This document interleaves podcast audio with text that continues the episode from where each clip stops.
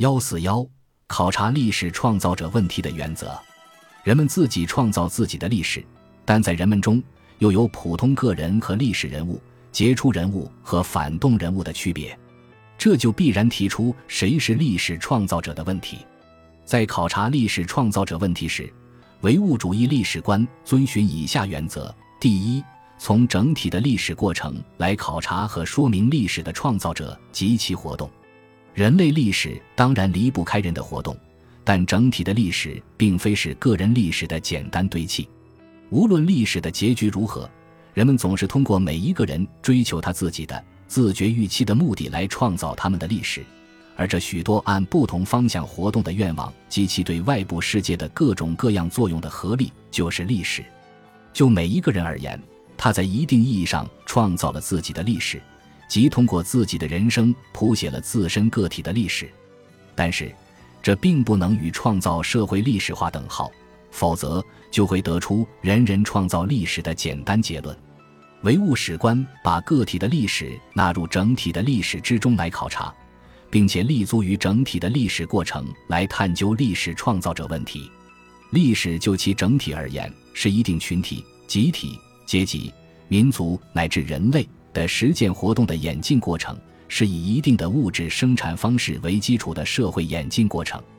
创造社会历史的活动，就是推动历史前进的活动，就是规定历史进程方向和基本趋势的活动。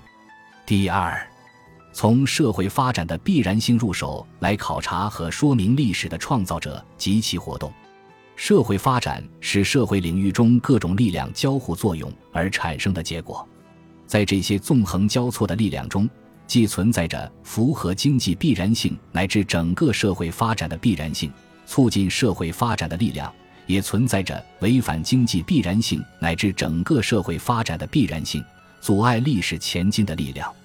只有代表前一种力量的人们，才属于创造者之列。唯物史观对历史创造者的考察，旨在进一步揭示社会发展的必然性。说明不同的人群共同体在社会发展中作用的不同性质。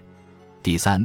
从人与历史关系的不同层次上考察和说明历史的创造者及其活动。从人与历史的关系看，历史主体有三个层次：即类作为总体的人、群体、个体，或者说人与历史的关系具有类与历史、群体与历史、个体与历史这三层关系。当把历史主体作为类来看待。从最抽象的形式上考察历史主体的活动时，无疑应该肯定总体的人在总体历史过程中的主体地位。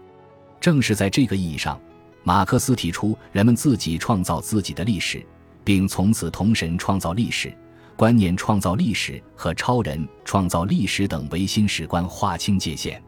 但是，唯物史观并没有停留在一般的承认人创造历史这一点上。而是更深入的考察群体与历史、个人与历史的关系，考察群体与个人的关系，区分了历史的创造者与参与者，以及创造历史过程中的决定力量与非决定力量、主导力量与非主导力量，从而科学的解答了历史创造者的问题。